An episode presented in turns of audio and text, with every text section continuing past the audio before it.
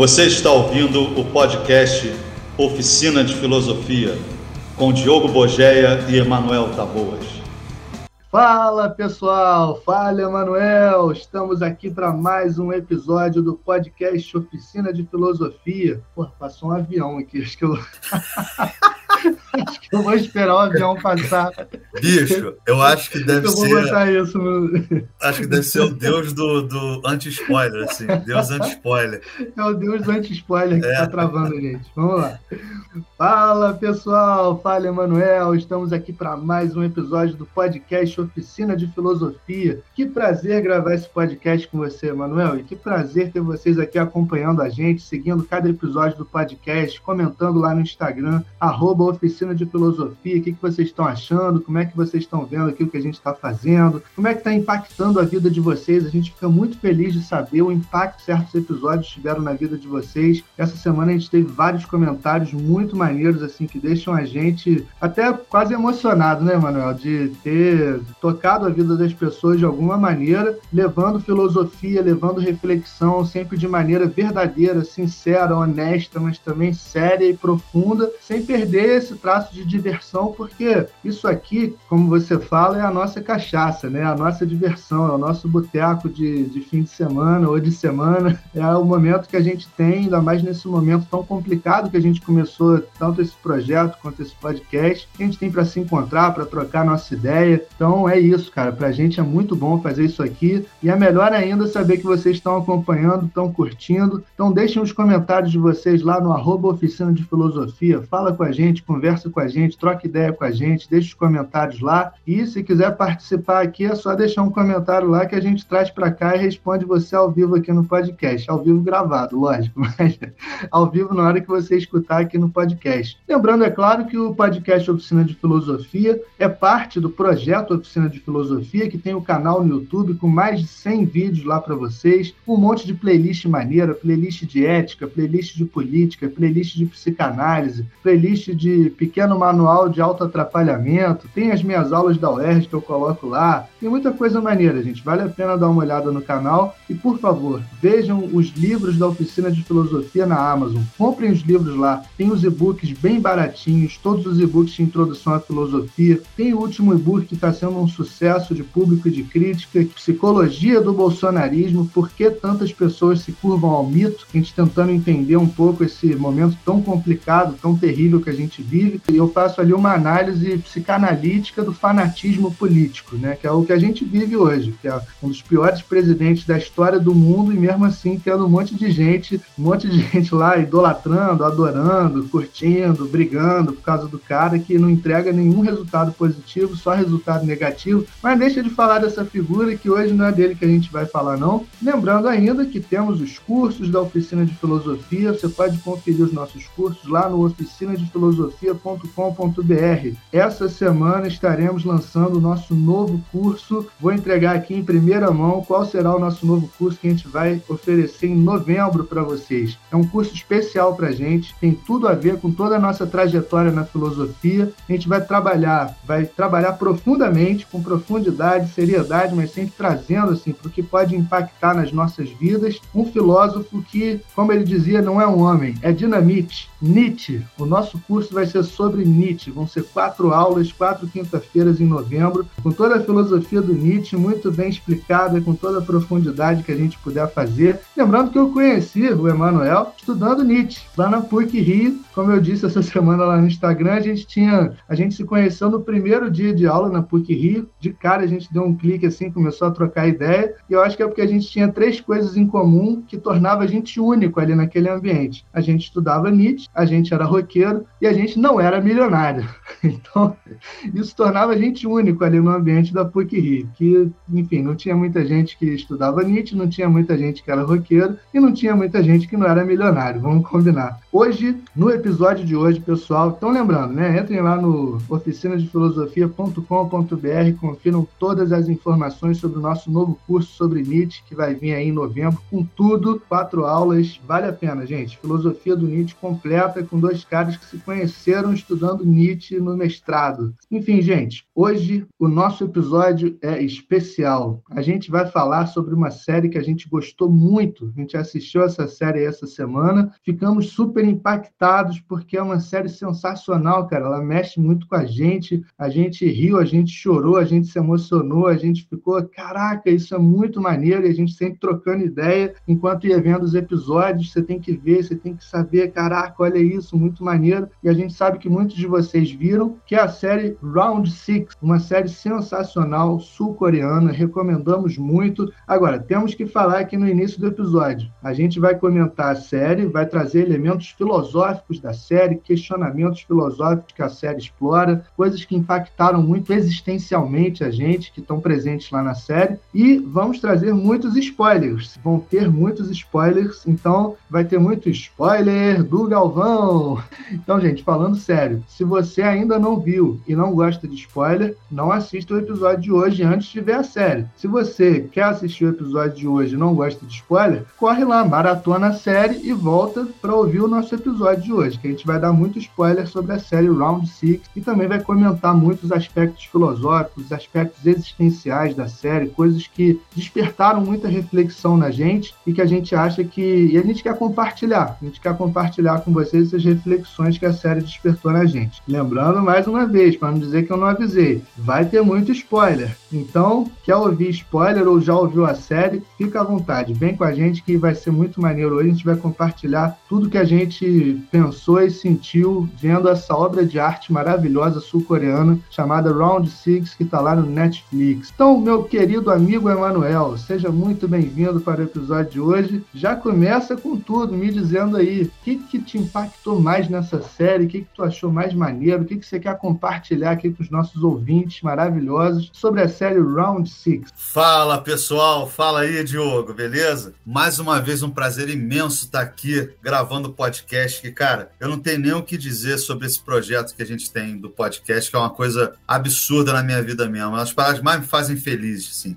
se eu for falar, né, se vocês quiserem saber minha opinião sobre o podcast, é uma das coisas que mais me faz feliz na vida. E agradecer mais uma vez o Diogo por ter pensado nesse projeto Oficina de Filosofia, né, aquele embrião que era o livro, era o canal no YouTube, essa coisa de trazer a filosofia para as pessoas e que, e, e, que possibilitou com que a gente tivesse a, a condição de fazer um podcast junto, que isso é, é muito maneiro, não tem preço. E assim, só para lembrar, né, antes de falar sobre a série, deixem seus comentários, falem com a gente mesmo, vem para cá. De repente a gente vai fazer um dia, vamos abrir uma sala aqui e chamar o pessoal para vir conversar com a gente. A gente grava o podcast, grava todo mundo conversando junto. Vamos lá, se vocês quiserem isso, deixa lá o recado, falem com a gente. Diogo, então, essa semana eu tava em casa de bobeira, assim, quer dizer, nem um pouquinho de bobeira, você sabe disso eu estava em casa e aí eu tinha trabalhado a semana inteira, estava muito puxada a semana, né? A, a, gente, quando foi pro online, né, para essa coisa do home office, tudo ficou um pouco mais pesado, porque a gente parece que trabalha em dobro, em triplo. E aí o Diogo me mandou uma mensagem assim, falou, Emanuel, assiste a série que tem na Netflix, Round Six, muito foda, ele só botou isso. Mas assim, mas é sobre o que? Ele falou, não, vai lá e assiste, vou falar nada sobre a série não. E ele já tinha me indicado uma série, é, se chama Cruel Summer, a gente pode fazer até um episódio um dia sobre ela, que me impactou impactou muito também. Apesar da temática parecer muito comum, ela parecer uma coisa meio adolescente, é uma série que vale muito a pena vocês assistirem também, Cruel Summer. Mas Round Six foi uma coisa estranha, porque eu tinha acabado de trabalhar a semana inteira, eu tava com aquilo na cabeça, não sei o que de trabalho, essa coisa toda, e aí ele me mandou essa mensagem, eu falei, cara, eu tô precisando dar uma anuviada na cabeça, eu vou assistir a série. Aí eu falei com o Diogo, Diogo, eu só tenho um problema. Quando eu assisto série, se eu gosto um pouco, eu vejo até a metade para ter certeza que eu não não vou querer ver o resto. Mas se eu gosto do primeiro e do segundo episódio, eu não consigo parar de ver. E não deu outra. Eu comecei a ver a série na sexta-feira, fui vendo à tarde até à noite, aí chegou no sábado que eu não tinha né, nenhuma coisa pra fazer de trabalho. Eu comecei a ver de novo e eu não conseguia parar de assistir a série. Ela foi me prendendo de uma maneira muito, muito absurda. Por que isso? Porque eu tô começando a ter uma ideia desse mundo coreano que é muito louco isso. Eu tô espantado com a galera da Coreia, assim, da Coreia do Sul. O tipo de arte, de cinema, de série que eles estão trazendo, que era uma coisa que eu confesso para você e para todo mundo que eu nunca tive contato. Nunca fui um cara que fiquei vendo filme é, coreano, não sei, né? Eu nunca tive esse, essa aproximação. Eu acho que você também não, né? A gente começou a ter por agora essa aproximação com o cinema e com as séries coreanas. E eu fiquei é, impactado quando a gente viu aquele filme Rachos de um Sequestro, depois a gente viu The Soul, fora o Parasita, obviamente, que foi o que acho que abriu a porta, as portas para todo mundo do cinema e da arte coreana. Mas eu tenho uma, eu tenho visto uma coisa neles que é muito louca assim. Não sei se é por causa da posição geográfica, se é por causa da, do tipo de cultura que eles têm, que eu não sou um conhecedor, mas me parece que eles transitam em outro, em outro mundo quando eles estão falando sobre os problemas que atingem tanto o Ocidente quanto a parte parte oriental chinesa, né? O problema todo é o que a gente vê no nosso dia a dia, que são as questões das relações humanas, principalmente ligadas ao trabalho e à desigualdade social. Eu acho que o jeito que eles mostram isso é muito absurdo. Parece que eles são, que eles foram um país, uma nação que conseguiu ver de fora. Então eles veem o capitalismo, veem a, o, o trabalho de uma maneira muito densa, uma maneira muito, muito real. Eles trabalham muito isso, mas quando eles passam isso para a arte, parece que eles conseguem ir em certos pontos que eu não tinha visto sendo muito desenvolvido no, no nosso cinema tradicional. E eu tô achando experiência o máximo, né? O que eles estão fazendo. Logicamente que vai ter a parte de clichê que todas as coisas têm quando se fala sobre cinema, sobre série, né? Assim, principalmente na questão de roteiro, na questão de, de fotografia, mas tem uma linha ali dentro que passa que ela pega diferente. Não sei se você sente isso, você vai falar isso daqui a pouco. E aí o que, que acontece? A série veio e me deu uma porrada, porque eu realmente não esperava que fosse acontecer o que aconteceu nela, né? E aí, se você for olhar, por exemplo, vou usar aqui: Jogos Vorazes é um filme e é um livro, são três livros muito bons. Se vocês não leram, fica dito, são muito bem escritos e muito maneiros, assim, as ideias que tem ali. É um filme que fala sobre, sobre essa coisa, né? Você tem uma população, a questão do jogo fica o tempo inteiro permeando, né? Ali. Então, na verdade, é como se o jogo mostrasse o quanto a gente aposta com o nosso trabalho aposta com a nossa própria vida e o quanto fica, fica ligado a essa questão da meritocracia, né? Então você tem lá, são pessoas que são colocadas numa prova para conseguirem se manter ou vivas ou para conseguir dinheiro. E aí eu lembro que eu vi esses Jogos Vorazes e depois eu assisti um filme, se alguém lembrar qual é, eu não lembro o nome desse filme, até o final desse episódio eu vou lembrar, que é um filme japonês que já tinha feito isso. Já tinha pegado pessoas e colocado num lugar para que elas brigassem até a morte para conseguir sobreviver. Então, assim, na verdade, o Ocidente trouxe essa ideia que estava sendo trabalhada trabalhada na, no Oriente há um tempo atrás. Essa coisa de pegar pessoas e colocar para disputar as coisas. E isso é interessante por quê? Porque a vida é exatamente isso, se você for olhar. Não a vida como a gente gostaria, não a vida como já foi em algum tempo longínquo, né? Essa coisa relacionada ao trabalho, tá? Não que não tenha tido essa coisa da sobrevivência em vários pontos da nossa vida. Mas é que parece que, assim, o tempo inteiro que a gente está nas relações de trabalho e nas relações capitalistas, a gente está dentro de um jogo e a nossa vida está em risco. E essa série mostra pra gente, né? Vou falar aqui um pouco já. Aviso de spoiler do Galvão aí. É a história de um cara, que é o personagem principal, não vou falar o nome dele, porque a gente decidiu, não vai ficar falando o nome de ninguém. Na verdade, é um cara que tem uma vida muito complicada por causa de dívidas. Ele mora com a mãe, ele não tem uma relação muito boa com a filha. Ele é um cara que, assim, eu vou dizer, sem, sem querer fazer um, um julgamento muito grande, mas é aquele cara meio, meio, meio malandro, assim. O cara vai lá, ele aposta, fica apostando e perdendo dinheiro, ele pega dinheiro da mãe, ele não, não compra o presente da filha, que a mãe deu lá o dinheiro, ele vai apostar em corrida de cavalo. Então, esse é o mote todo da série. É um cara que tá ali sofrendo um monte de coisa, e aí ele só perde vai mostrando, ele só perde na vida. Ele, ele se ferra na mão dos agiotas, a filha dele vê que ele é mentiroso e começa a meio que, que te entregar o que ela sente dele ali, né? Tipo, meu pai não consegue as coisas, meu pai é um cara que é derrotado, assim, mas eu amo meu, meu pai, mas ele é um derrotado. Nesse sentido, né, que o capitalismo coloca, não ter dinheiro, não ter um emprego, você se torna um derrotado. E aí ele tá andando, ele vai no metrô e aí ele encontra um cara. Esse cara faz uma aposta com ele, chega e fala assim: vamos jogar. Ele fala: Não, você tá de sacanagem comigo que você vai querer jogar. Aí ele pega um, uma carta, uma cartinha assim, grossa, dá uma vermelha pro cara e dá uma outra. Aí ele fala: Toda vez que eu ganhar, eu te dou um tapa já que você não tem dinheiro. Toda vez que você ganhar, você ganha mil wons. Que a gente descobriu que é R$ 45,90. Mil wongs. E aí eles começam a jogar. Só que esse jogo é assim: você bota a tua cartinha no chão, o outro vem, dá uma porrada na carta e tenta virar. E aí vai mostrando ele toda hora, não consegue virar a carta, não consegue, e só tomando tapa na cara, só tomando tapa na cara. Aí uma hora o cara para e fala assim: não, vamos acabar aqui, toma o seu dinheiro, aí dá uma, uma bolada, porque ele ganha no finalzinho, ele consegue ganhar uma vez, dá um dinheiro pro cara, e aí deixa um cartão com ele. E aí o cara vai, ele pega esse cartão e tem um número atrás. E aí, nesse número tá escrito: ligue para cá, aí você liga, aí o cara diz: encontra a gente tal horário que a gente vai te levar para uma parada. E aí o que que acontece? Eles são levados para um lugar, uma ilha, né? Mostra isso assim, que é uma ilha, e lá dentro eles são convidados a apostar a vida deles por dinheiro. Então, assim, todas as pessoas que estão ali são endividadas, uniformizadas, né? Elas são chamadas pelo número e usam o mesmo uniforme. E aí eles não sabem o que vai acontecer, mas eles são chamados para brincar. E aí é que entra a parada maneira, né? Que, que maneira assim, virou a moda, que é aquela boneca do Batatinha Fita 1, 2, 3, que é o nome do primeiro episódio. Eles são colocados assim.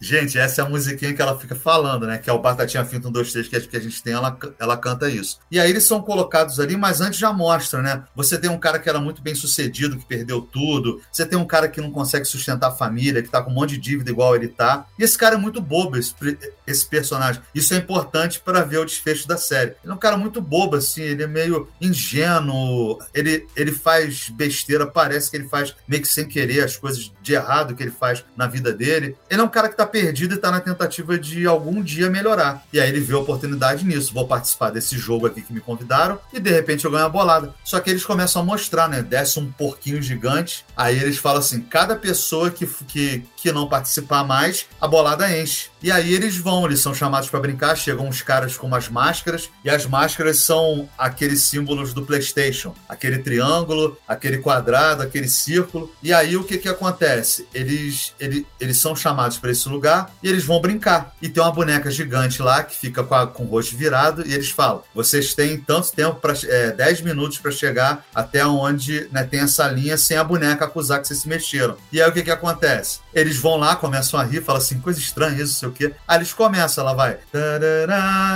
Né, canta essa musiquinha que eu não vou lembrar agora. E aí, na hora em que ela vira, ela tem umas câmeras nos olhos assim, ela começa a ver quem se mexeu, e é o primeiro que se mexe toma um tiro na cabeça. E todo mundo fica assustado, assustadíssimo com a situação, mas ninguém se mexe, porque se mexer vai tomar tiro e os caras estão armados olhando para eles. Eles acharam que era só alguma coisa de segurança. E aí você vai vendo o que acontece. Vai acontecendo um massacre ali, um massacre absurdo. E aí eu tenho que voltar, porque assim, no início do filme, a primeira cena mostra um cara jogando um, um jogo da Lula, que é um jogo que é um quadrado no chão e que você tem que empurrar as outras pessoas para fora do jogo. E é um dos jogos mais violentos, jogos mais violentos que existe na Coreia, que as pessoas se machucam mesmo jogando ele. Você tem que ir com uma perna só pulando dentro de um quadrado e tem que empurrar as pessoas para fora. Então as crianças brigam, rasgam a camisa, e é importante saber disso pro final da série lá que vocês vão ver. Mas aí, enfim, o que, que acontece? Eles entram nessa primeira parte, e aí você já vê ali um tipo de relação estabelecida que é o quê? Se você não passar na prova, você vai morrer, você está entregando a sua vida por causa de dinheiro. E aí eu vou deixar que o Diogo fale um pouco dessa parte, assim, que eu já, já iniciei aqui, que é quando eles voltam, que é uma das coisas mais incríveis que acontece na série. Na hora que eles voltam, eles ganham uma opção, segundo as regras. E é nessa hora que eu fiquei preso na série que eu não consegui mais sair, né, Diogo? Essa foi sinistra, essa parte. Cara, essa foi a parada mais foda para mim do início, assim, que realmente me prendeu, me chamou a atenção. Eu falei, essa série é diferente quando eles voltam. Primeiro, comentar uma parada que você falou sobre o capitalismo na Coreia do Sul, né? Eu tenho a impressão que o capitalismo lá é muito, muito agressivo, muito desenfreado. Tava conversando com uma pessoa essa, essa semana sobre a série, tentando imaginar, né? Porque eles têm feito obras de arte sensacionais no sentido de umas críticas muito pesadas ao capitalismo e mostrando também o quanto o capitalismo lá é agressivo, explorador e sinistro, assim mesmo. Às vezes parece que mais, em, mais do que em certos lugares do Ocidente. E eu fiquei pensando que, de repente, cara,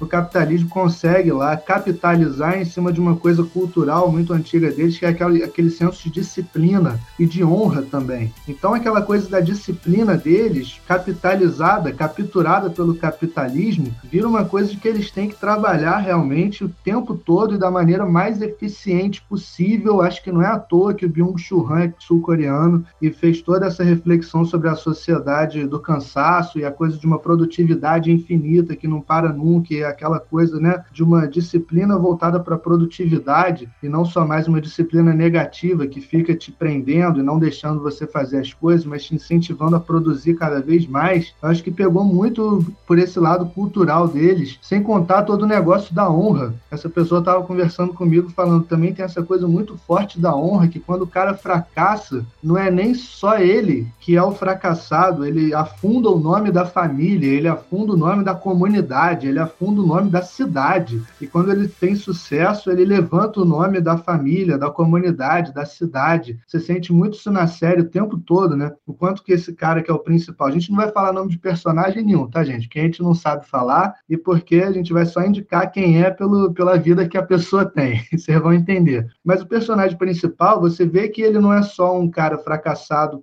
por ele, para ele. Ele afunda o nome da família, ele afunda o nome da mãe, ele é uma vergonha para aquela comunidade. E ele passa o tempo todo falando como aquele outro que supostamente é o bem-sucedido, que estudou na universidade, que virou CEO de empresa, não sei o quê, que ele é um cara que levanta o nome da comunidade, né, da cidade. Esse aqui é o orgulho da cidade, não sei o quê. Então acho que pegou por esses dois lados, sem contar outros que eu não conheça, mas esses que eu tenho alguma clareza que assim, esse senso de disciplina muito rígido e esse senso de honra bem próprio do oriental, que tornou o capitalismo ainda mais agressivo lá, né? que realmente tem gerado essas excelentes obras de arte de crítica do capitalismo. Mas aí, então, essa cena que tu falou foi a primeira que me deixou mais impactado, porque quando eles voltam do Batatinha Frita 1, 2, 3, eles acionam uma das três regras do jogo total, né? O jogo total tem só três regras, tipo, você não pode parar de jogar, e a terceira regra é, se a maioria decidir, o jogo acaba. É interessante isso, né? Porque dá aquele senso de que não importa qual seja a configuração social que a gente vive, se a maioria decidir, ela acaba.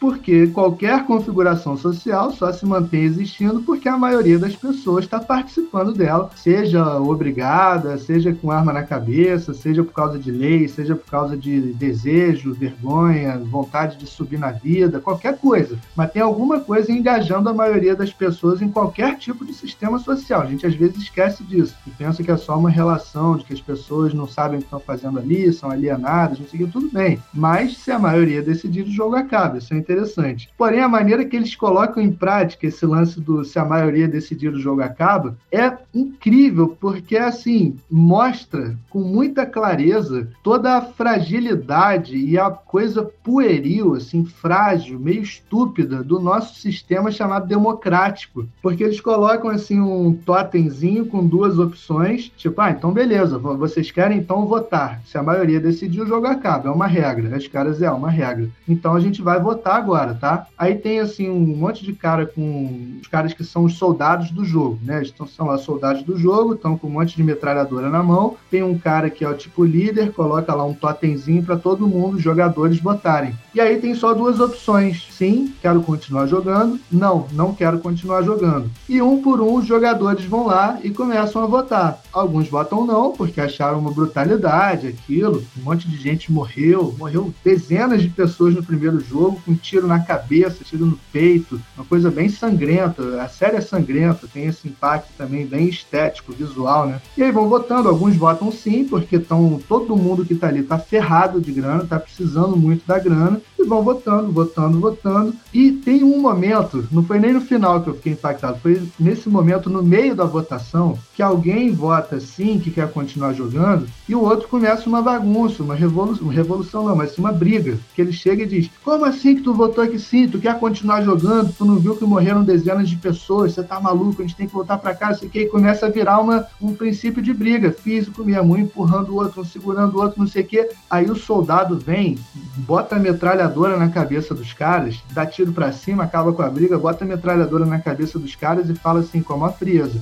não permitiremos que nenhum agitador, que nenhuma agitação interrompa o nosso processo democrático, interrompa assim a, né, a pureza do nosso processo democrático. Cara, isso é muito sinistro. Isso é muito sinistro, porque a ideia de você poder votar dentro de um sistema que aparentemente é puramente democrático, mas no contexto de um jogo que você é meio que obrigado a jogar. O processo em si todo já não é democrático. Você está dentro de um jogo que você é obrigado a jogar porque você está na merda e está buscando dinheiro pra cacete que eles estão te oferecendo. É extremamente violento, as pessoas estão morrendo, os caras estão de arma na mão apontando para sua cabeça, dizendo que não vão permitir que nenhuma agitação interrompa a clareza, a pureza do processo democrático. Isso é muito sinistro, cara, porque se você pensar, o nosso processo chamado democrático, a gente vai lá e escolhe, realmente, ainda mais cada vez mais nesse esquema plebiscito, binário, né? Esse ou aquele, esse ou aquele. Quero votar nesse, quero votar naquele. Mas isso já está dentro de uma espécie de jogo maior que é extremamente violento e sobre o qual a gente não tem decisão na hora que vota. Você pode votar, vou falar, você pode votar no Lula ou no Bolsonaro, mas isso está dentro de todo um jogo de exploração capitalista que você não decide sobre esse jogo quando vota no Lula ou no Bolsonaro. Ambos, para serem candidatos, têm que ter recebido um financiamento de campanha enorme, tem que ter uma visibilidade enorme, estão hiperconectados com os grandes empresários, com os grandes banqueiros, com as grandes empresas, sabe? O mercado financeiro internacional e nacional de ponta. Então não tem como não, é decidir sobre um cara ou outro desse. Não estou dizendo que eles são a mesma coisa. Bolsonaro é terrível, pior coisa do mundo, pior presidente que já passou pela história. E o Lula, ele dentro desse jogo, ele consegue fazer o melhor possível. Tudo bem. Porém, vejam que tem um jogo anterior a esse do escolher em quem você vota, sobre o qual você não decide. Né? Você é como se esse jogo já fosse estabelecido e tem uma polícia para manter a lisura desse processo democrático. Você não pode nem contestar, dizer assim, ah, que merda, eu quero é mudar totalmente o jogo e não só decidir aqui sim ou não. A polícia vem e vai apontar para sua cara a arma e vai dizer: não permitiremos que nenhum agitador conteste a lisura do processo democrático. Isso quer dizer o quê? Não permitiremos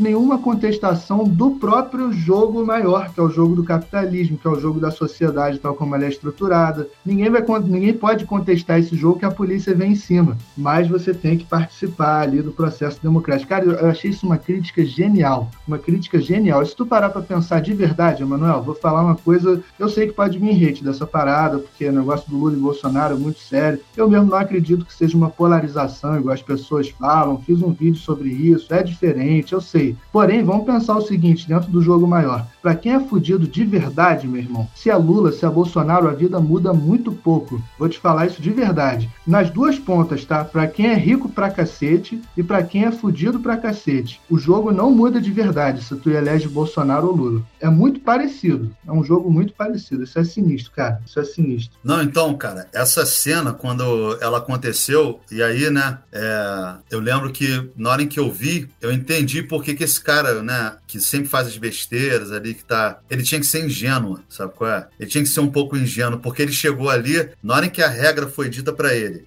e ele viu o fato do que aconteceu, que aí você bota qualquer fato na tua, à tua volta. Pessoas morrendo, pessoas sendo atacadas por serem da classe X ou da classe Y, é, gente passando fome. Você vê isso e acha absurdo. Aí você pensa que se tivesse condições mesmo democráticas de mudar, que todo mundo ia pensar no melhor para aquilo. Mas quando você coloca uma situação igual essa, você vê que as pessoas pensam nos seus próprios interesses. No final das contas, não existe uma visão dentro de um processo democrático. Isso é ruim de, de, de ser dito e de ouvir também que é exatamente isso que você disse. Existe um sistema muito maior que mantém a lisura do processo, né, para que a gente viva nessa ingenuidade de achar que realmente decide as coisas. No momento em que as coisas são colocadas na, nas nossas mãos, a gente escolhe, né, por, por algo que, que seja, sei lá, pertinente ao que a gente acredita do mundo, ao que a gente espera do mundo, e na hora vem um cara e em que você realmente coloca a sua vontade, você realmente coloca o que você acredita, ele diz: você pode fazer tudo que você quiser, desde que nunca atrapalhe o processo maior. É exatamente isso. E esse cara, quando chega e fica revoltado com o cara votando sim, é, somos assim, nós dois, uma galera que eu conheço, vendo um cara que conhecia votando no Bolsonaro. Entende? Porque assim, e aí eu vejo o contrário também. Um cara que me vê votando no Lula vai falar: meu irmão, como é que você consegue votar no Lula? Não é possível, o cara roubou, tá vendo isso aqui lá, o cara tem sítio, e o PT, e o PT. Então a gente vive numa ingenuidade dessa ser a briga, quando na verdade tem uma coisa que a gente nunca vai alcançar. Eu sinto muito falar isso. A gente tem que ter luta para tudo quanto é coisa que faz mal para a gente no mundo. Tem que ter mesmo. A gente tem que ir lá, tipo assim, é, sobre, sobre preconceito, sobre oportunidade de trabalho, essas coisas, a gente tem que ter. Mas tem que ter em mente que a gente, nós estamos dentro de uma brincadeira de criança. Essa que é a doideira da série também. Eles colocam as brincadeiras de criança, todas são, tá, gente, na série. É a bolinha de gude, é o batatinha frito 2, 3. Por quê? Porque quando você olha para o mundo, de fato, você olha como é que as coisas funcionam e você pensa, né,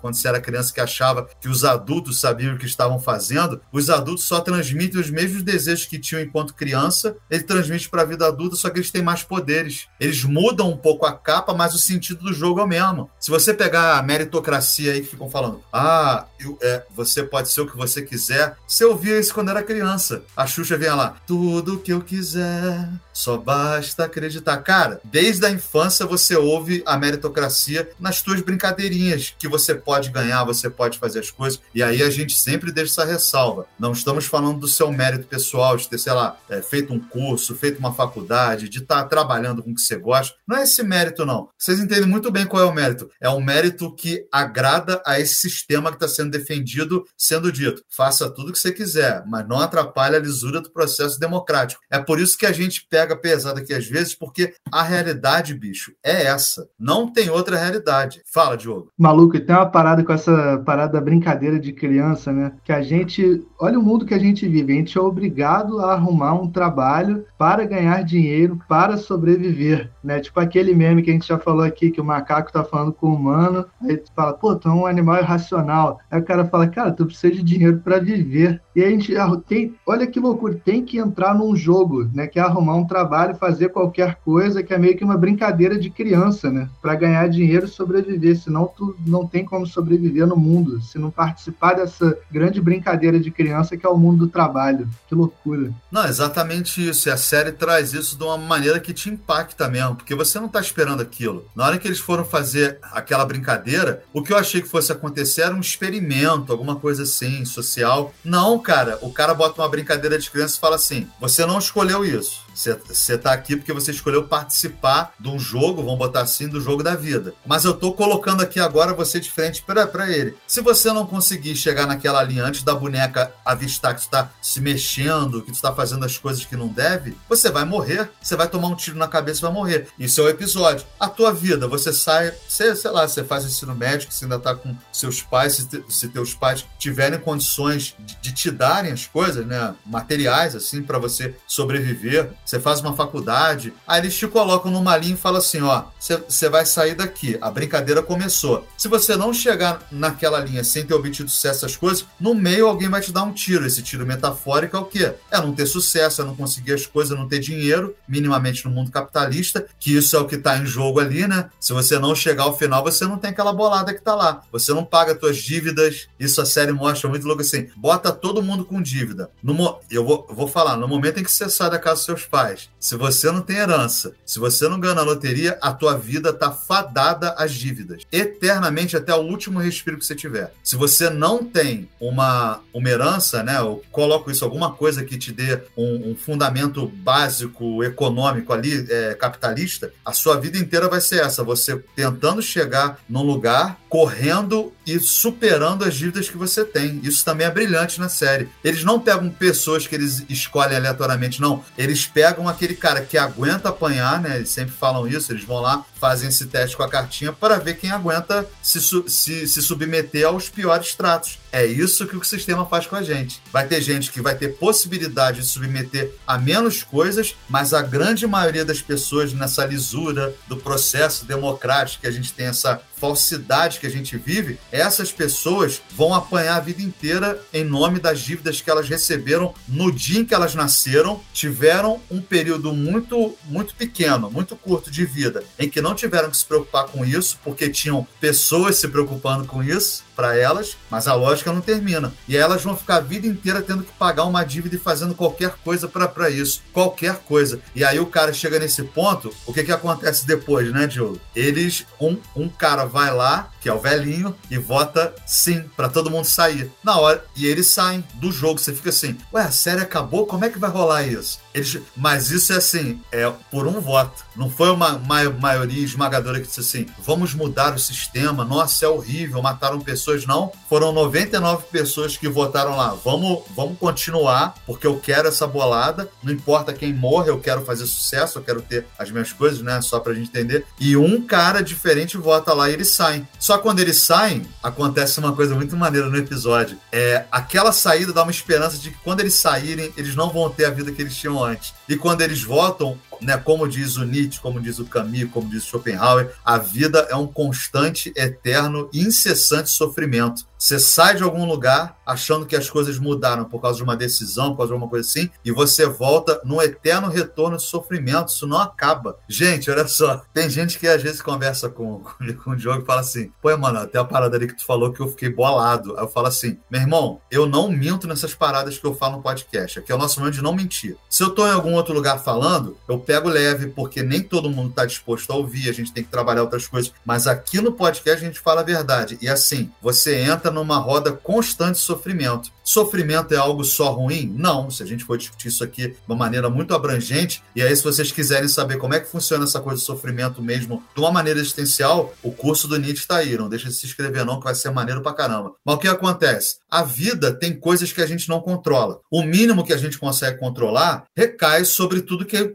que, que fica à nossa volta. Então, assim, esse processo que a gente está ali dentro, ele já é um, um limitador do que a gente pode fazer. A gente não é totalmente livre. E aí, nessa hora da série em que eles saem e voltam e você acha que vai ter uma coisa assim, vou aceitar essa vida porque minimamente eu não quero morrer. Não, ela te, te traz de volta pro sofrimento, então todo mundo é chamado de novo e volta. Ninguém deixa de voltar. Os caras que votaram sim, que estavam lá desesperados, lembra aquela mulher, Joe, que tava lá, eu tenho filho, eu não sei o que, eu vou morrer. Ela volta e ela volta e fala assim, agora eu vou entrar no jogo. É muito maneiro quando ela volta, eu fiquei bolado. Ela diz assim, eu vou fazer o que eu tiver que fazer para não morrer aqui dentro. Nessa coisa, né, de você ter uma esperançazinha de que eles vão voltar, na hora que eles entram no, no dito mundo real, eles caem na mesma lógica que eles estavam lá dentro. Então eles pensam assim: o que, que é pior? Eu estar lá dentro com uma coisa objetiva, que eu tenho minimamente um controle ali se eu me der bem na prova, porque é objetivo, ou eu fico aqui na minha vida que eu não tenho nenhum controle sobre as coisas que estão acontecendo comigo agora e eu vou sofrer tanto ou mais do que eu ia sofrer lá dentro. Cara, isso é muito doido, Diogo. É foda, cara, porque eles mostram, eles jogam na nossa cara. A gente ficou horrorizado com o jogo, né? Porque as pessoas estão ali lutando por um montante grande de dinheiro, que tá convertendo, né, gente? O prêmio de 45 bilhões é 230 milhões de reais. Para vocês ficarem confusos lá com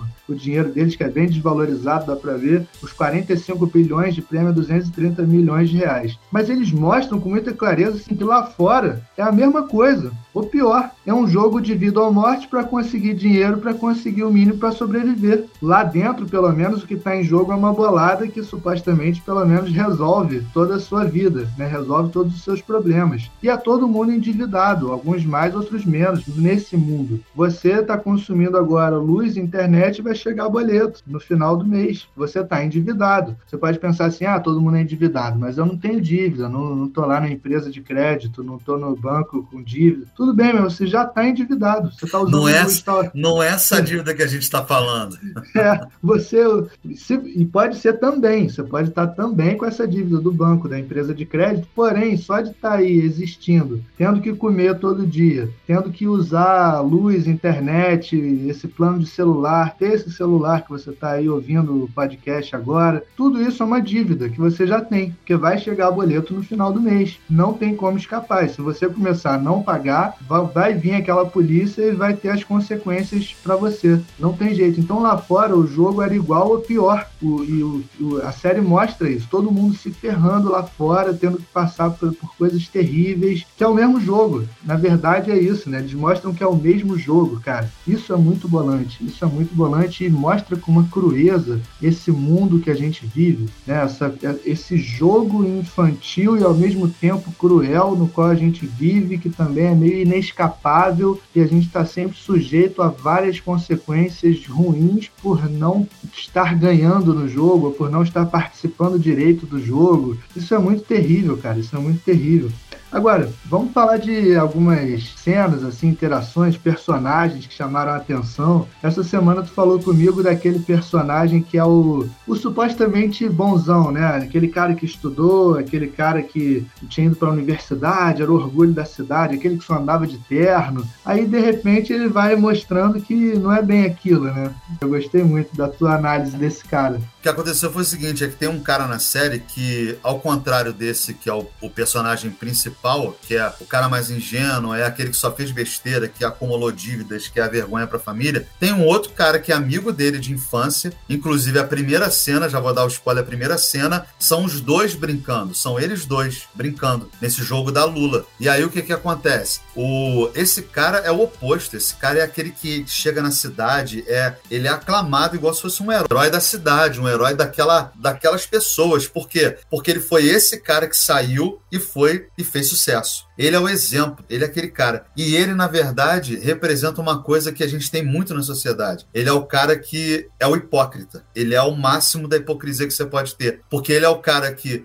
fez supostamente uma vida de sucesso, e isso também está no jogo. Ninguém chega em certos lugares sem mentir. Ninguém chega em certos lugares sem ter oportunidades diferentes das pessoas comuns. O que, que eu quero dizer com isso? Um cara que vira um mega empresário aí, que você acha tão fodão aí, que, é, que voa pro espaço, esse cara, ele tem sangue nas mãos. Esse cara fez coisas muito ruins para conseguir chegar onde ele tá. Eu não posso afirmar que todos tenham feito isso, mas no mínimo tiveram oportunidades diferentes da, da maioria das pessoas. E isso já é uma coisa muito, muito estranha num, num, num sistema que a gente vive vive. Não é estranho porque faz parte. Mas quando você está vendo isso, se torna uma coisa estranha. E aí o que, que acontece? Voltando ao personagem. Ele começa na série como aquele cara que, tipo assim, ele vai resolver tudo. Ele né, tem um outro personagem que é um rapaz. É... Paquistanês. Isso, paquistanês, desculpa. Paquistanês. Ele é muito ingênuo, ele é um cara que só trabalha, ele tem uma, uma mulher e uma filhinha. E ele fica nessa, né? Ele veio lá do Paquistão, ele deve estar sofrendo os preconceitos, né? De uma pessoa que vai para um outro país e consegue um trabalho de subsistência mesmo ali. E aí ele tenta com, com, com o chefe dele de, né? Conseguir o que o chefe de, dele deve para ele, não consegue. E aí esse cara que é o, esse bonitão da série, ele aparece sendo aquele cara que se mostra prestativo nesse sentido. Ele vai lá, vê que o cara tá com fome, ele vai lá e paga um almoço pro cara, um, um miojo pro cara. Ele, ele dá uma grana pro cara voltar para casa, né? Porque ele tava sem dinheiro, ia ter que andar quilômetros para chegar em casa. E o que acontece é o seguinte: nessa hora você sente uma, uma empatia muito grande por esse cara, porque você fala assim: olha só, nem todo mundo que chega nesses lugares assim, da elite, são pessoas ruins, olha só, ele tá lá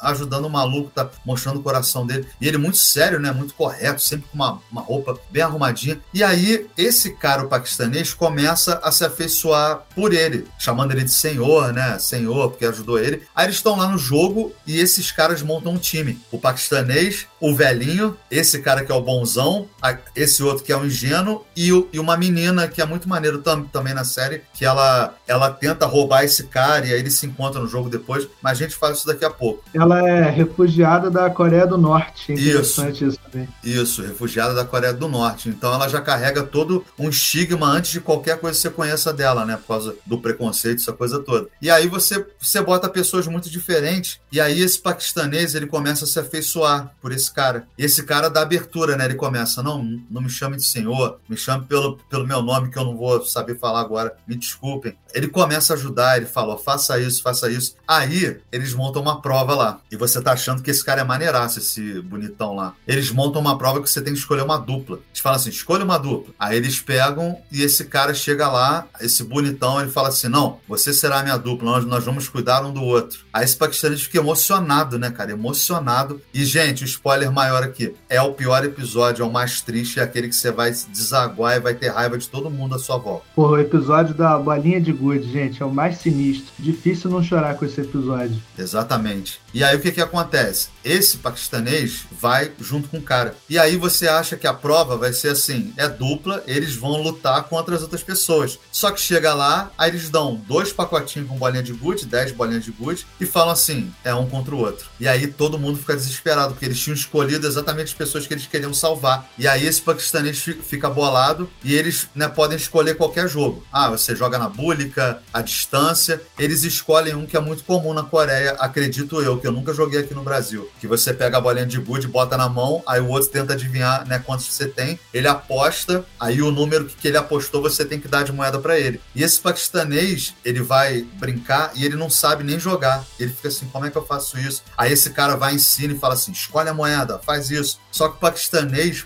Bolinha. Bolinha, né? É, escolhe a bolinha, escolhe a bolinha. dinheiro fica rondando, ele já fala moeda, né? Aí ele fala assim, escolhe, vê quantos tem. Só que o paquistanês, por uma sorte, né? E, e pela série, pelo que ela quer mostrar, ele ganha todas do cara. Ele ganha, ele vai apostando. E ele começa a se sentir mal, porque ele tá ganhando. E ele fala, eu vou perder, deixa que eu perco aqui. Aí o maluco fala assim, não, ele mantém aquele lance. Eu não posso mostrar que eu quero que você perca de qualquer jeito. Mas eu vou fingir até o final que você está fazendo alguma coisa que é, que é por você. Aí ele pega o paquistanês e fala assim: ó, vamos fazer o seguinte: eles não vão deixar que todos morram. Se a gente empatar esse jogo e ficar até o final, eles não vão matar nós dois, porque não teve um vencedor. Aí o paquistanês ingênuo fala assim: pô, beleza, vou fazer isso então. Aí ele pega e fala assim: me dá todas as bolinhas que você ganhou, que eu vou guardar aqui para você, para que você não perca. Aí a gente descobre lá no, no final né, desse episódio. Ele pegou um monte de pedrinha que tava no chão e botou no saco do paquistanês e deu para ele assim: disse assim, ó, use isso aqui, vou guardar. Aí ele guarda um pouco. Na hora que eles estão saindo, ele vai lá, aí ele pega todas as, as bolinhas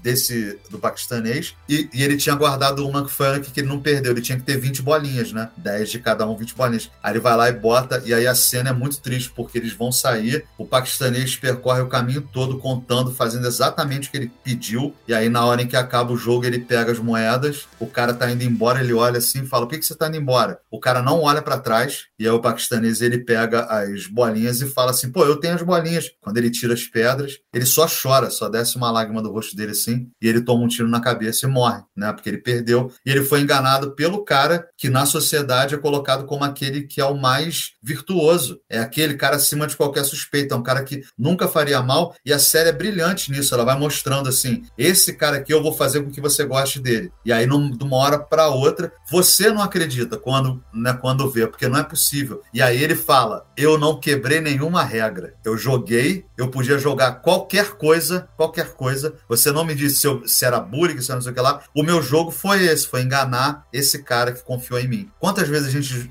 já não se sentiu assim nesse mundo capitalista que a gente vive? De ter uma promessa de pessoas confiáveis que dizem que só vão fazer o bem pra gente. E aí, numa hora, elas olham e falam assim: tudo que eu fiz foi dentro da lei. Eu não fiz nada fora da lei. Cara, esse episódio da balinha de Good, ele é muito forte, né? Muito triste. E ele tem umas interações, assim, justamente porque ele usa essa dinâmica de dupla. E as pessoas, como você disse, escolhem a dupla achando que vai ser a dupla contra o mundo. Então imagina, se a gente tá numa situação dessa de, de jogo de vida ou morte com uma galera, fala assim, forma uma dupla, o que, que a gente ia fazer? Eu ia escolher a Manuel, a Manuel ia me escolher. E a gente ia achar, pô, nós dois, né? Que se salvar, salva os dois. Aí chega na hora do jogo, é um contra o outro, de balinha de gude. E aí tem essa figura desse cara que era o orgulho da cidade, o cara que estudou, o cara que é dono de empresa, não sei o que, só andava de terno, era sempre o moralmente bom, né? Aí ele, ali ele finalmente se revela um grande filho da puta que ele é, que só vai piorando ao longo da série toda. Ele, pô, ele condena esse paquistanês à morte com essa atitude enganando ele, enganando ele da maneira mais cruel possível. No final, ele mata a mulher da Coreia do Norte, que tinha ficado viva também de maneira dramática nessa da balinha de Good, vou falar um pouco. Mas tem uma parada muito maneira, porque no mesmo episódio, o cara que é o mais ingênuo lá, que ele, é até malandro, como tu falou, porque ele pega dinheiro da mãe para apostar em cavalo, ao invés de cuidar da filha direito, ele pega o dinheiro que ele podia cuidar da, da, da menina, comprar um presente para aniversário da menina e vai apostar em cavalo de novo, perde tudo, aí dá qualquer coisa para ela comer, tirando aquela daquele pai que é um malandrão, mas quer ser legal ao mesmo tempo. O cara é meio babaca, só que o tempo todo a parada dele é que ele tem um bom coração. Ele não é um filho da puta. Ele tem essa coisa meio impulsiva de malandragem, não sei o quê, mas ele tem um bom coração. Ele não é capaz de ferrar ninguém, de verdade. Isso tenta se manter até o final da série, né? Essa coisa de que ele é o cara que tem um bom coração. Aí nesse episódio da bolinha de Good, ele, justamente porque ele tem bom coração, ele chama de fato o cara de quem ele tinha mais se aproximado na série, que é o velhinho. O velhinho é uma figura sensacional, né, da série, é uma, uma das figuras principais. Só que, como ele é um velhinho, ele tem desvantagem para jogos que fossem físicos, jogos que exigissem né, uma, uma, um vigor físico maior. Então ninguém quer escolher o velhinho como duplo. Aí ele vai lá, como ele tem bom coração e ele realmente era mais próximo do velhinho do que de outras pessoas, ele escolhe o velhinho, meio que com pena, né, não sei o quê. E o velhinho disse que tinha um tumor no cérebro, que ia morrer em breve, e também tinha algumas dificuldades, às vezes, de memória, de raciocínio, já estava dando, falhando um pouco, assim, a parte cognitiva dele um pouco. Chega no jogo, eles fazem essa parada também, igual o outro cara fez, de colocar as bolinhas na mão e um decidir se é par o outro ímpar. E o velhinho começa a, dar, começa a ganhar tudo. Igual tu falou lá do paquistanês que ganha tudo, do cara de terno, o velhinho começa a ganhar todas as bolinhas do principal. Tu chega a pensar, né, assim, caraca, o principal vai morrer, mano. Será? Porque ele tá perdendo muito feio, de maneira que sobra só uma bolinha. Isso é um lance que, se você vai entendendo o jogo, você vê que quando sobra só uma bolinha, nessa coisa de adivinhar se é par ou ímpar, a pessoa já perdeu, porque você tem certeza que ela tem um número ímpar na mão. Você vai adivinhar e vai ganhar o jogo. Então ele meio que perdeu ali. Só que aí o velhinho começa a dar indício de que esqueceu. Eu falei par ou ímpar? Pera aí. Ele começa a roubar o velhinho. Fala, não, você falou par. Falou par, Falou. E o velhinho, tudo bem. Aí dá as bolinhas para ele. E eles jogam várias rodadas assim com ele enganando o velhinho, enganando o velhinho, enganando o velhinho. Pega quase todas e sobra só uma bolinha com o velhinho. E o velhinho sai por lá, achando que tá vivendo um lugar que ele conhece da infância, que aquele cenário era onde ele viveu, não sei o quê, blá blá blá. E ele desesperado correndo atrás do velhinho, porque o tempo tá acabando e se ele não ganhasse as 20 bolinhas, ele ia morrer. Ia morrer os dois, provavelmente. Aí ele finalmente chega no velhinho e fala: a gente tem que jogar, a gente tem que jogar essa última rodada. Aí o velhinho, vamos jogar mais uma, valendo tudo ou nada? Aí ele, não, como assim, tudo ou nada? Isso não é justo, não sei o quê. Aí o velhinho olha no olho dele e fala: então é justo tu ficar me roubando durante todas as rodadas anteriores? Caraca, aí bate aquela parada, porque assim, uma coisa é você fazer uma, uma parada escrota, tendo meio que uma certeza, uma garantia de que ninguém sabe que aconteceu. E ele estava tranquilo fazendo isso. Ele estava um pouco bolado no início, mas ele foi ficando cada vez mais tranquilo, se você ver, de enganar o velhinho, condenando o velhinho à morte. Mas quando o velhinho mostra que sabia o que estava acontecendo, aí é pesado, né? Porque ele sabe que estava sendo escroto com o velhinho. Então, quer dizer, mesmo esse cara que era ingênuo, de bom coração, não sei o quê, e o velhinho no final acaba dando a bolinha para ele, e aí a cena corta e a gente ouve um tiro, a gente acha que o velhinho morreu, que essa é a parada mais impactante, né, da série. Mas ali mostra que mesmo esse cara ingênuo, bom de coração, foi sacana pra cacete com o amigo dele, o velhinho. E nesse jogo também da bolinha de Good, tem uma das interações mais verdadeiras da série, né, cara? que é entre as duas meninas. A menina que veio da Coreia do Norte e uma outra que ficava muito no canto dela, assim, muito. não falava com ninguém, não trocava ideia com ninguém, elas acabam se aproximando justamente para fazer essa dupla. E aí essa que ficava mais quietona, mais quietona fala que, ah, alguém aqui vai morrer, vamos aproveitar então para conversar. Vai ser igual terapia, a gente pode falar a verdade uma para outra, porque uma das duas vai morrer, ninguém vai saber, a gente pode se abrir de verdade. Ela conta a infância que ela teve, sinistra, um pai que era religioso, pastor, mas era abusivo pra cacete, matou a mãe dela, ela viu, coisas terríveis que ela passou. A outra conta um pouco da vida dela na Coreia do Norte, tendo fugido da Coreia do Norte, tendo trazido o irmão. Então ela tem um irmão, tem que tem o sonho de trazer a mãe da Coreia do Norte para viver com eles. E aí, no final, elas tinham combinado jogar uma rodada só, valendo a vida ou a morte. Aí essa da Coreia do Norte pega a bolinha e joga, e, e que ficar assim, a bolinha que ficasse mais próxima da parede seria a vencedora. Aí ela joga, fica mais ou menos próxima da parede, e essa outra, que é a Tona, pega a bolinha dela assim e larga no chão, tipo, dando a vitória para outra, entregando a vitória para outra. E aí tu fica numa tristeza com essa cena, assim, numa coisa tão verdadeira ali que ela fez, tipo, não quero jogar. E a outra fica desesperada, mas por quê? Por que, que tu não quer jogar? E ela fala, eu não tenho nada lá fora, cara. Eu não tenho nada lá fora. Você tem seu irmão, você tem sonho de trazer sua mãe, eu não tenho nada, não tenho ninguém. E a interação delas, né, cara, é muito forte, assim, muito verdadeira. Porra. Bicho, assim, cara, essa foi, foi nessa hora que eu não aguentei, porque quando o paquistanês foi morto, eu fiquei triste, muito triste assim, mas eu fiquei com muita raiva, muita raiva do maluco, porque assim, escolheram até um personagem, é, um ator, que o rosto dele é exatamente esse rosto dos caras que você vê que são bem-sucedidos e que você quer dar um soco na cara por ser bilionário, enquanto tem gente se ferrando do teu lado, assim. Escolheram certinho, cara. Mas essa cena das meninas, ah, e a, a, a do velhinho, na hora,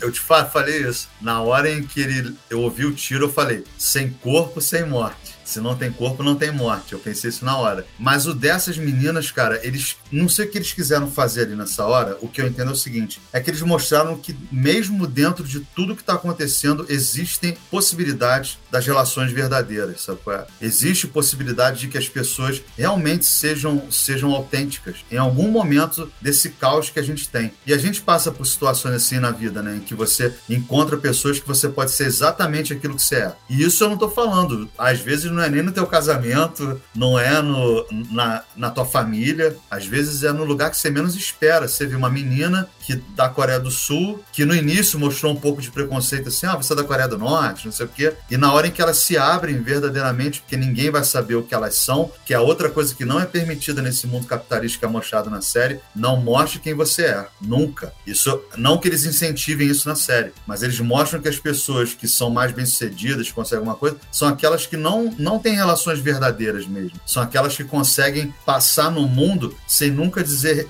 em nenhum momento que elas são. Nunca. Porque isso afetaria o processo de sucesso delas. Afetaria o que elas querem ser, o que elas querem conquistar. E essa menina foi, foi muito maneiro porque ela olhou e disse assim: Eu entendi agora, conversando com você, que a minha vida ela é um absurdo. Ela entra numa coisa, né, dessa constatação de quem eu sou e do que eu não quero mais. Cara, nessa hora eu fiquei bolado, assim, quando ela joga a bolinha. E a outra, você nunca tinha visto isso na série ainda, né? Dela né, tendo emoção, porque ela é toda durona, né? Ela é tipo, tipo, assim, fechadona, violenta. Ela fica desesperada e começa a chorar e ela não consegue se conter porque ela também entendeu assim. E aí ela vai se abrindo durante a série, né? É possível que eu confie, é possível que eu tenha alguma coisa diferente. E, cara, eu fiquei bolado, principalmente porque me mostrou isso, cara. O mundo ensina a gente que a gente não pode confiar em ninguém. E, e isso é uma coisa que, além das dívidas que a gente tem até o final da vida, é outra coisa que a gente vai ficar o tempo inteiro com dúvida. Se a gente pode se entregar ou não, se a gente pode ter uma amizade verdadeira ou não, se a gente pode ter uma relação aberta de fato com os nossos parceiros, com a nossa família, porque no fundo são pouquíssimas pessoas que jogam a bolinha e falam assim: meu irmão, isso aqui para mim não importa, eu quero,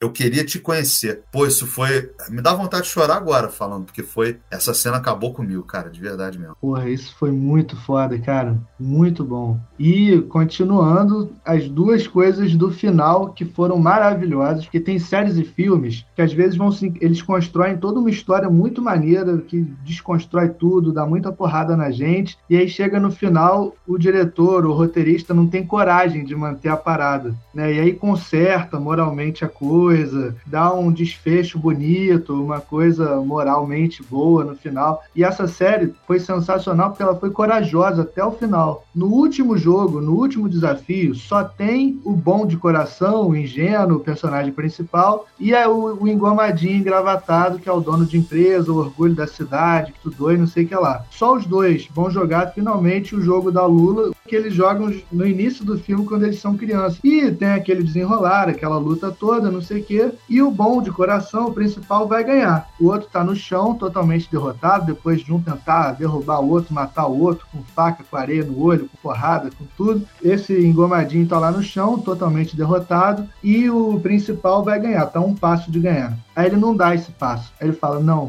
não vou dar esse passo. Aí ele volta lá pro outro. Se a maioria decidir, o jogo acaba. Vamos decidir acabar com o jogo. Quer dizer, dá aquele desfecho moralmente bom para uma parada que já mostrou toda a realidade pra gente. Exatamente isso, dá aquele desfecho do que a gente né, tá muito acostumado. Aquele desfecho é hollywoodiano moralista, assim. Vamos botar um monte de coisa ruim aqui, não toda Hollywood, obviamente, vamos botar né, tudo que for ruim aqui do que a gente quer falar, mas no final a gente vai salvar a moralidade aqui. Exatamente. Aí é a melhor parada, cara, porque o cara que tá no chão é como se ele fosse, como se ele fosse a realidade dizendo pra gente assim, não, não vem agora dizer que quer um desfecho moral, não, um desfecho bonitinho, não. Ele pega a faca que tá no chão, enfia no próprio pescoço e como quem diz, agora tu vai, tu ganhou, eu vou morrer, tu vai ganhar a porra do prêmio e tudo que teve aqui foi verdadeiro, não é uma coisa que vai ser consertada pela moralidade, não. É isso mesmo, o jogo é esse, é cruel assim, é cru assim. Então foi muito maneiro esse final, porque acabou com essa coisa de uma moralização do jogo que tentou dar. E eu acho legal porque a série meio que conseguiu mostrar o nosso movimento psíquico ali, né? A gente fica querendo um desfecho moralmente bom para tudo aquilo tão cruel que a gente ficou vendo o tempo todo e gostando de assistir, aquele jogo terrível. E no final ela não dá esse desfecho bom. Né? Tem, tem essa coisa de querer quando o cara volta dizendo não, vamos acabar com o jogo, não sei o que, e tem a coisa de não dar o desfecho moralmente bom quando o outro no chão pega a faca, enfia no pescoço e acaba com o jogo ali. Ele ganha o prêmio. Aí vem a melhor parte: ele ganha o prêmio, não toca no prêmio durante um ano, e aí recebe um cartãozinho muito parecido com aquele que ele ganhou no início do jogo e vai visitar o local para qual ele foi chamado quando ligou. Assim, ah, num prédio tal, lá numa cobertura, um prédio muito bacana, vem cá que você tem que conversar com alguém aqui. Aí ele chega lá e encontra o velhinho. O velhinho que estava lá desde o início do jogo, que era o jogador número um lá do, do né, de todo o jogo que ele participou. E tem um, tem um meio spoiler na série, né, que eu não reparei, mas o pessoal reparou. Quando o detetive está lá dentro, ele pega o fichário e abre o fichário do jogo desse ano. Começa no 002, não tem 001. E o 001 é o velhinho que, na verdade, você descobre aí, é o dono do jogo. O velhinho é bilionário, trilionário, e ele inventa essa porra desse jogo e decide não só inventar e vender ingresso para outros ricaços do mundo acompanharem, como resolve participar do jogo. E aí tem um dos melhores diálogos, primeiro um dos melhores plot twists. Foi sensacional tu descobrir que o velhinho que tá lá desde o início da série, todo fragilizado, não sei o quê, e que você achava que tinha morrido no episódio da bolinha de, de Good, é o dono do jogo, o criador do jogo, um trilionário. E aí tem um dos melhores diálogos e cenas, né, Manuel, de toda a série. Quando ele chega pro cara e fica, obviamente, muito bolado, o principal lá, e fica, por que que você fez isso? Por que que você fez isso? Querendo uma explicação. E aí tem a melhor parada, Emanuel. Fala aí. Aí nessa hora em que ele busca uma explicação, eles apostaram que a pessoa que estava lá embaixo, uma apostou que até meia-noite ela não ia ser socorrida por ninguém e morreria, e o outro apostou que ela seria socorrida. E aí eles estão nessa aposta, porque pro, pro velhinho nunca acaba essa questão do jogo, e porque na vida também nunca acaba a questão do jogo. Aí corta pro um pêndulo, isso é importante que o Diogo vai falar um pouquinho disso, um pêndulo, e aí na hora em que ele consegue, ele fala assim: Eu quero que você me dê a resposta, por que, que você fez isso? Diogo, olha só, nessa hora em que ele tá lá, na frente do velhinho, eu quero que você fale que tem o pêndulo e tem essa, essas duas pessoas conversando sobre o que, que as pessoas ricas e pobres têm em comum. Fala aí. Cara, é muito sensacional, porque ele tá querendo uma explicação, né? Ele quer por que, que você fez, por que, que você fez. E aí, de repente, mais uma vez, a série teve uma chance de consertar o plot todo de uma maneira racional. Dizer, não, era um experimento, não, era uma coisa que tinha um sentido maior, não sei o quê. E o velhinho simplesmente vira para ele e fala: Sabe o que, que as pessoas muito ricas e muito pobres têm em comum? A ele, o quê? Elas não conseguem se divertir. Porque as pessoas muito pobres vão estar sempre correndo atrás, né? Vendendo almoço para pagar pagar a janta, tentando sobreviver, não sobra tempo para se divertir direito. E as pessoas muito ricas, o velhinho explica,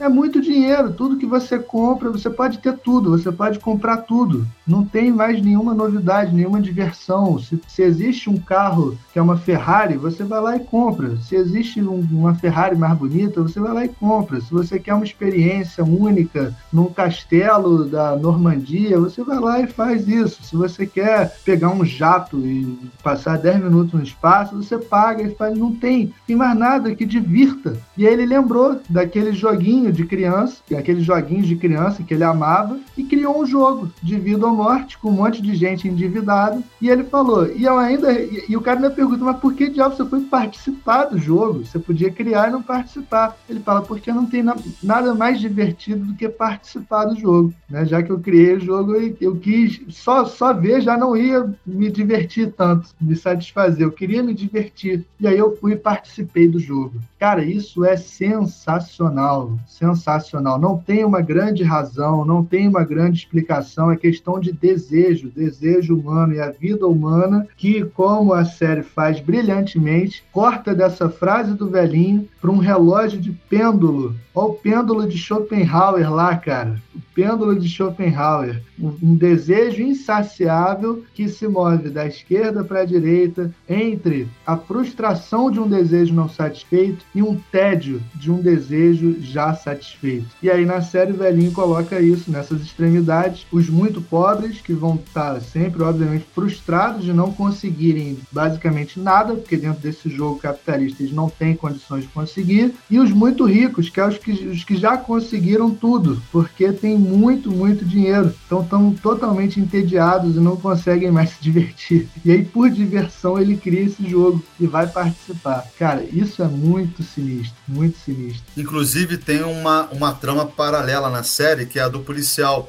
O policial vai investigar se é, o irmão dele sumiu e ele desconfia que o irmão dele tá nessa parada desse jogo, por alguma coisa que ele junta lá e ele, ele começa a desconfiar. E ele consegue entrar na, nesse jogo sendo um dos soldados. E aí vai mostrando essa coisa dele. Ele mostra que os próprios soldados eles pegam as pessoas que morrem e que estão mais frescas e vendem os órgãos. Ou seja, nem depois da morte essas pessoas pagam a dívida dela, sabe? Essa coisa né? é usada. O corpo é usado até o fim, até a última gota. Você vira um produto em qualquer coisa dessa. Você vai ver uma funerária, uma funerária te transforma num produto. Você acha que não? Você vira, você vai ser um produto até o final dos seus dias. E aí nessa trama paralela, que é mais a, esse lance da investigação dele, mostrando para a gente quem são as pessoas, como é que funciona né, tal ou tal coisa, tem uma hora que chegam as outras pessoas que participam dos jogos. Porque o que dá a impressão para a gente, antes da gente saber que o velhinho é o filho da puta que bolou tudo, é que é um grupo de pessoas, essas coisas, essas histórias que existem na Deep Web, em filme, não sei o que lá, que é um grupo de pessoas que tá com essa, esse tédio, tem dinheiro, vai lá e monta o jogo e fica vendo, igual se fosse, tipo, o teu futebol no final de semana. E eles vão, eles aparecem com umas máscaras de animais, essa coisa toda para esconder a própria identidade. E aí a gente vê isso, que onde eles estão, até as pessoas são móveis. Tem um monte de, de mulheres e homens assim espalhados na sala que eles estão. O cara senta, uma pessoa fica de quatro na frente dele e ele usa de almofada. Então isso é mais uma porrada na nossa cara assim que a gente é usado por esse sistema. A gente é usado por essas pessoas. Eu sei que fica clichê pra, né, pra caramba falar assim, a gente é usado pelo sistema.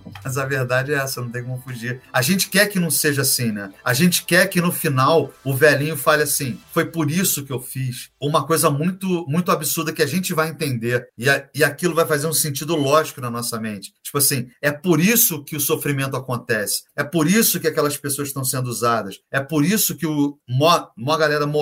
Porque tem um propósito. Ah, isso você, você joga onde você quiser, porque isso já caiu há muito tempo, não entra nem mais na minha cabeça. Religião, política, essas coisas assim que você tenta salvar. Ah, existe uma ética na política. Ah, existe uma valorização do ser humano na religião. Tudo um grande caô. Na hora em que você chega no vamos ver e vai ver o que, que a vida é de fato, a vida é aquele pêndulozinho do final ali. E, e no momento desse pêndulo que você entende que é uma frustração por não ter as coisas e uma alegria momentânea momentânea por ter, que vai voltar para essa frustração, você entende, entende que o que aqueles caras fazem naquela sala, eu, eu não tenho nenhum julgamento moral em relação àquilo. Eu acho escroto, eu acho babaca, acho que aquilo que eles fazem não faz sentido, mas se eu pegar mesmo, aqueles caras estão fazendo a mesma coisa que eu faria, você faria, se tivesse a oportunidade. A gente acha que não faria porque a nossa situação sempre é de oprimido. Mas quando a gente tiver poder, assim, se você um dia tiver poder, né, se as pessoas tiverem algum dia, é nesse momento que tu vai saber do que, que tu é capaz. E ele mostra isso no final, ele fala, as pessoas muito ricas, as pessoas muito pobres não,